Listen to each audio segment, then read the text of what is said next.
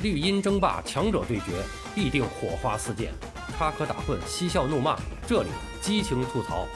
欢迎来到巴多的有声世界，咱们一起聊个球。王俊生和中国足球的黄金十年，第二十二集，在世界名帅中筛选。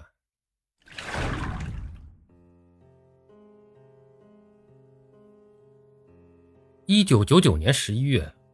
由于国奥队未能获得参加悉尼奥运会的入场券，加上孙继海等人围攻裁判，被国际足联纪律委员会重罚，一年不得代表国家队参加比赛。在与巴林队的最后一场比赛中，国奥队呢也是毫无斗志的输掉了这场本来是可以赢下的比赛。那么，等等这些不利于中国足球的消息，应该说是引起了当时。全国球迷的强烈不满，国家体育总局的领导也是因为这些事儿啊，就是非常严厉的批评了国奥队，还有其相关的领导。那么当时呢，王俊生是这支队伍的团长，李晓光是领队啊。那么作为这支队伍的领导者，应该说王俊生自己也承认啊，就是他是有着这个不可推卸的责任的。那么半年以后啊，这个国家体育总局呃是免去了王俊生的这个。足球管理中心主任的这个职务，那么还是继续，呃，担任这个足球管理中心党委书记、中国足球协会专职副主席兼秘书长这个职务。那么随后呢，呃，当时的领队李晓光也是轮岗离开了领队的位置，转而负责这个中国足球协会技术部的工作。呃，中方的教练员朱广沪、唐鹏举，还有桑廷良，都是离开了国奥队，呃，奔赴了各个甲级俱乐部去任教。翻译谢强呢，也是呃另谋高就了，而当时的这个主教练霍顿，就面临着是否再继续聘任的这么一个问题。那么了解咱们中国足球还有中国球迷整体状况的人，大概都清楚啊，就是到这个时候，那么一般情况下也不会再同意这个霍顿继续担任国家队主教练了。呃，中国足协呢是跟霍顿先生签订这个合同，时间是四年，但是双方呢都明确在四年中。每年签订当年的合同，这个条款就意味着，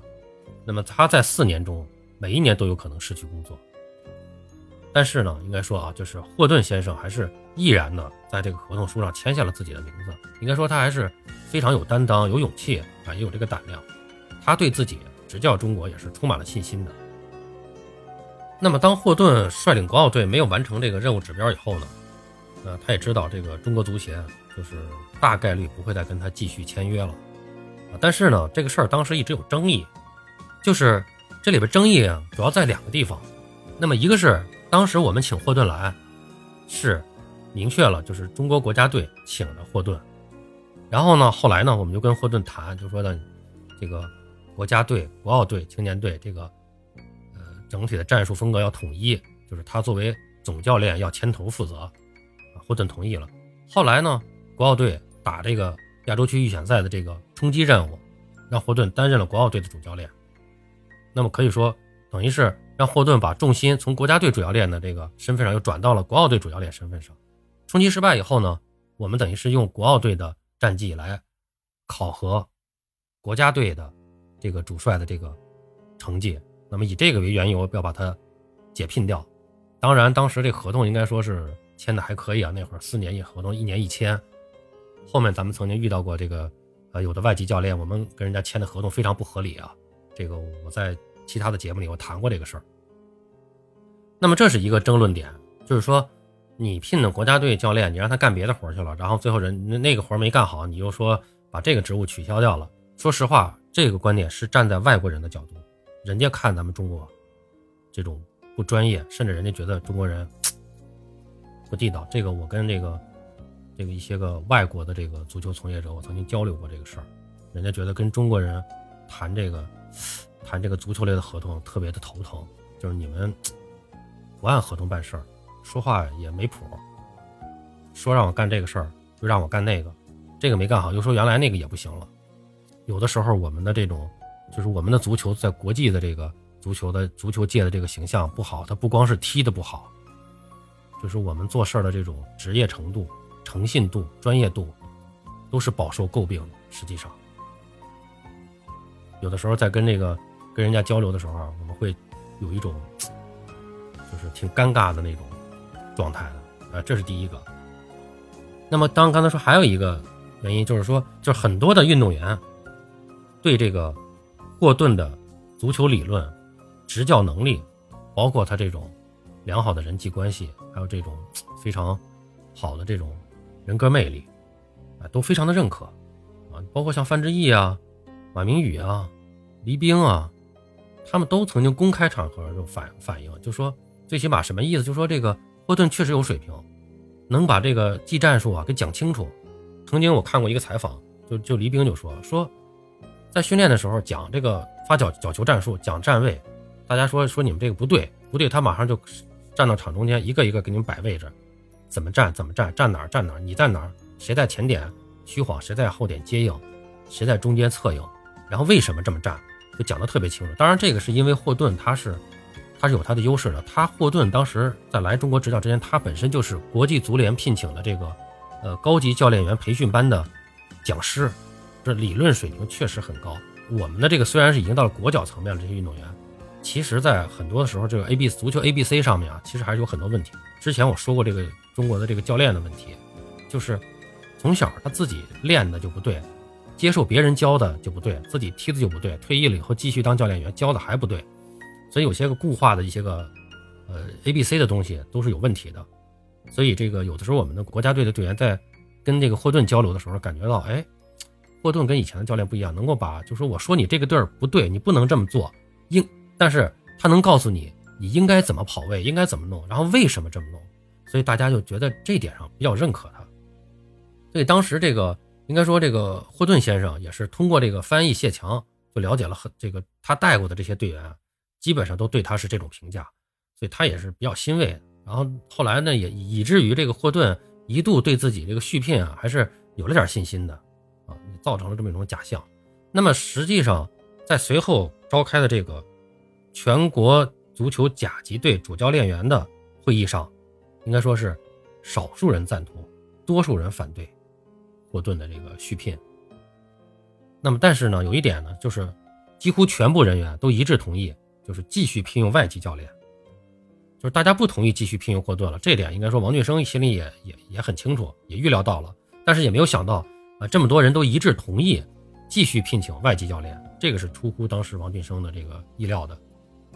应该说，以成绩决定一切的这个现实想法，在人们的头脑中已经根深蒂固了，尤其是在信任程度不高的。足球界啊，应该说是在信任程度不高的中国足球界，人们怎么可能把一个信任票投给一个失败者呢？那么这些同意继续聘用霍顿的这些教练员，绝大部分都是呃在国家队或者国奥队的这些中方教练，他们跟霍顿就跟队员似的，他跟霍顿他们是有过长时间的亲身的接触啊，了解的比较深刻，所以呢，呃，他们就是比较支持，但他毕竟是少数。所以在这次会议上呢，应该说就得出了最后还是得出了一个结论，就是不再续聘这个霍顿先生了。但是呢，又给了中国足协一次选择外籍教练的这么个机会。那么第七次冲击世界杯，也就是这个2002年世界杯这个外围赛成功，应该说跟这次教练员的选择密切相关。而且对于王俊生本人来说，他也非常清楚，在中国足协工作了快十年了，就这次选择外籍教练对他来说，也是最后一次选帅了。一九九二年，呃，以王俊生为首的这个中国足协呢，是选择了德国教练施拉普纳。那么，虽然他以后呢，虽然虽然施拉普纳呢是兵败伊尔比德，但是呢，他给中国足球带来了应该说带来了最初的职业化信息，也使咱们国家队的训练、比赛管理开始更加的开放，开始跟国际足球接轨。哎，也让我们的足球开始跟就我们的整个这个足球体系开始跟国际足球增加了交往。这个是很重要的。那么，一九九四年，呃，当时呢，王俊生他们呢是选择了国内比较优秀的这个教练员戚务生，啊，应该说戚务生是在中国足球由专业走向职业化的过渡中，创造和积累了丰富的训练管理竞赛经验。但是也非常遗憾，他最终呢没有把中国队带进世界杯。啊，这个九七年那支国足，我也讲过，我我个人是认为是最强国足，是到目前为止最强国足。我有一张专辑专门的那个就是中国足球六十年冲击世界杯之路，大家可以到我的主页上去搜索去看一下，那里面也对这几个教练员都有有过一个比较详细的介绍。那么到了一九九八年，是选择了英国籍的教练霍顿，哎，他给中国足球应该带来的是这个理论方面的提升，还有先进的这种整体打法，啊，但是遗遗憾的就是他因为这个带国家队带着带着，又让他去带国奥队去了，然后最后国奥队呢也没有这个成功打进这个决赛圈，啊，所以他就黯然下课了。可以说，施拉普纳、契武生、霍顿这三个人都各有特点。施拉普纳是具有那种日耳曼民族的刚毅与自信，那么契武生呢是咱们这种。哎，就是传统的中国人这种坚韧勤恳，那霍顿呢，就是这种盎格鲁撒克逊民族的这种智慧与风度啊，都是应该说都是给我们留下了很深的印象。也确实，说实话，我觉得客观的说，也应该说都为中国足球啊这个做出了贡献。我们后来选的这个主教练，有个别教练真的是这样，是把中国足球毁的够呛。那么实际上呢，这几位教练。在带这个中国的足球队还是国奥队呢？他们也都取得了一定的成绩，但是跟这个世界杯啊、奥运会啊，最终还都是一步之遥，是吧？所谓这个只差一步到罗马，但是这一步要让中国人再望眼欲穿多少年呢？就是当时就很多人在问，为什么老差一步，总是有机会抓不住呢？那么这时候就是王俊生他们整个中国足协、足球界吧，也都在总结，觉得除了客观原因之外，就是主观上的经验不足，也是。使这些带队的主帅，他们失去了本应属于他们的荣誉。那么到了两千年了，这个世纪之交了，该怎么选择？王俊生他们该怎么选择呢？所以这个时候，就是王俊生带着这个中国足协这个选帅组，他们就是他们的想法，就是要物色一名大赛经验丰富的教练员来当这个国家队的主教练。那么也是在这一年，就是一九九九年，然后这个当时的这个山东鲁能泰山队。是在这个主教练桑特拉奇的率领下，不但夺得了职业联赛的第一个冠军，同时呢也获得了足协杯冠军，可以说是第一个双冠王啊。那么整个呢中国足球界当时对这位南斯拉夫教练就产生了比较浓厚的兴趣，那么就推选他当这个国家队主教练的呼声啊就比较高。那么一时间呢，这个中国的足球界就有了一个主流声音，就是哎，我们应该选择一个。欧洲拉丁派的教练，关于这个欧洲拉丁派，这个咱们说两句，就是我们在这个小的时候，像我小的时候，我们刚开始接触足球的时候，包括翻看一些杂志、看一些书籍，甚至一些所谓的专业书籍，哎，在介绍这个世界足球的这个情况的时候，包括介绍一些专业的知识里面，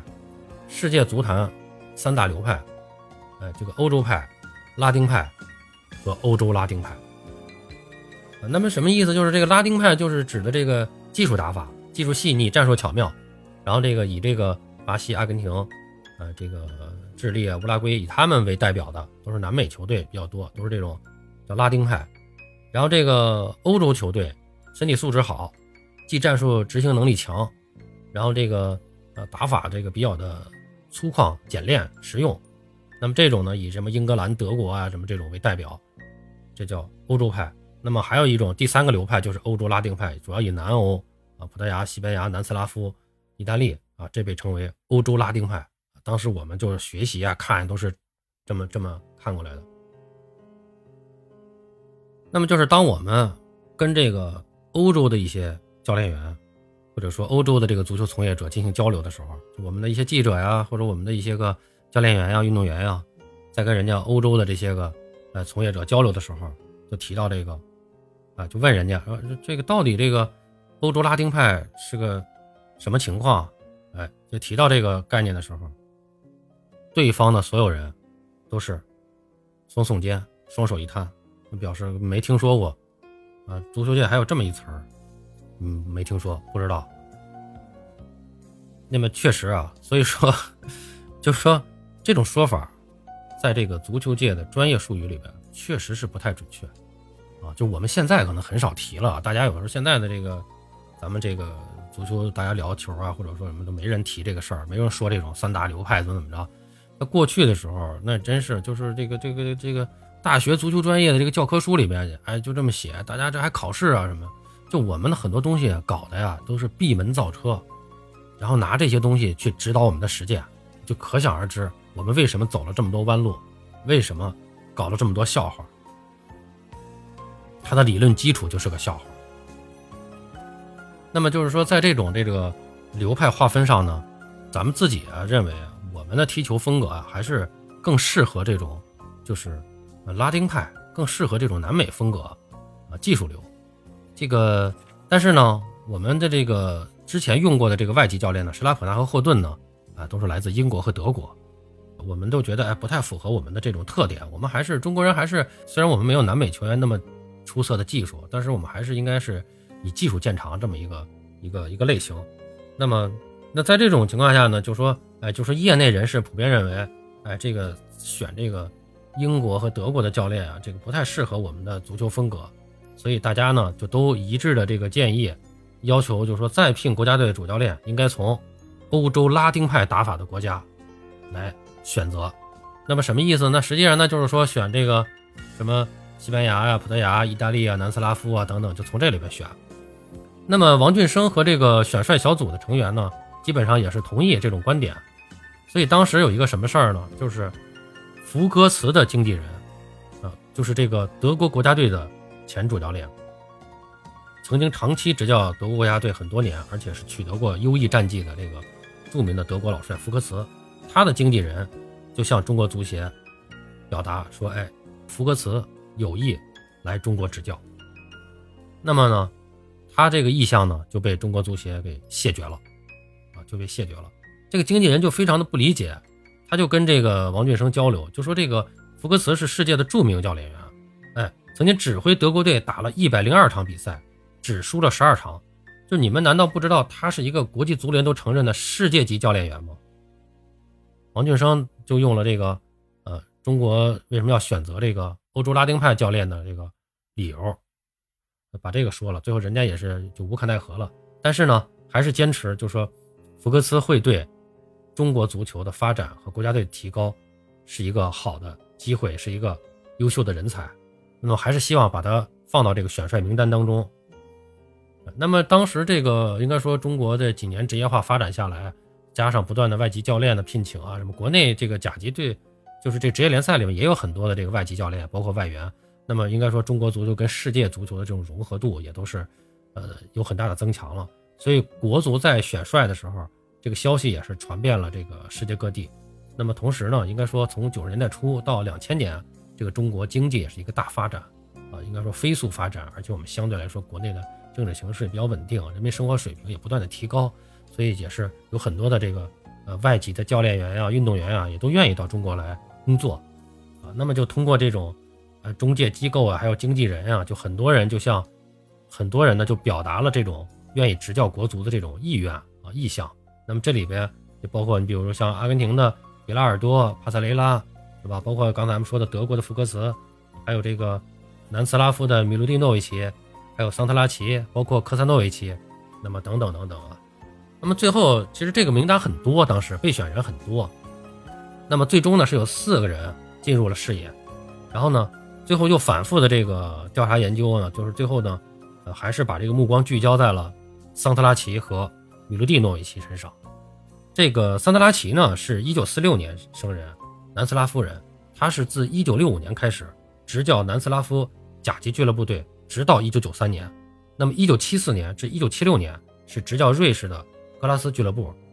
那么一九九零年至一九九八年是执教了这个南斯拉夫国家队。啊，应该说这个时间也很长了。随后呢，来到中国，执教山东鲁能泰山俱乐部，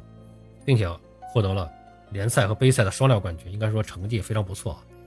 呃，那么各个俱乐部在冬训期间啊，就是呃中国足球技术协会就派这个技术小组对所有的这个外籍教练员进行了一个跟踪考察，包括桑塔拉奇。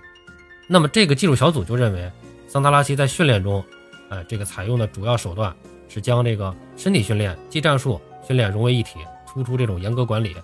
注重了解运动员的思想动态，啊，注意培养队员的这种集体主义精神，呃，包括他的一些训练方法呀，就做了一些评价，就觉得从各方面综合来看，觉得桑特拉奇是具备担任中国国家队主教练的这么一个基本条件。那么当时应该说，国内的舆论还有足球界内部都比较的统一，就是建议聘请桑特拉奇为中国男足的主教练。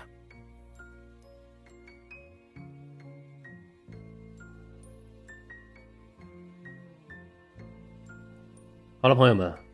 王俊生和中国足球的黄金十年，今天我们就讲到这儿，我们下期继续。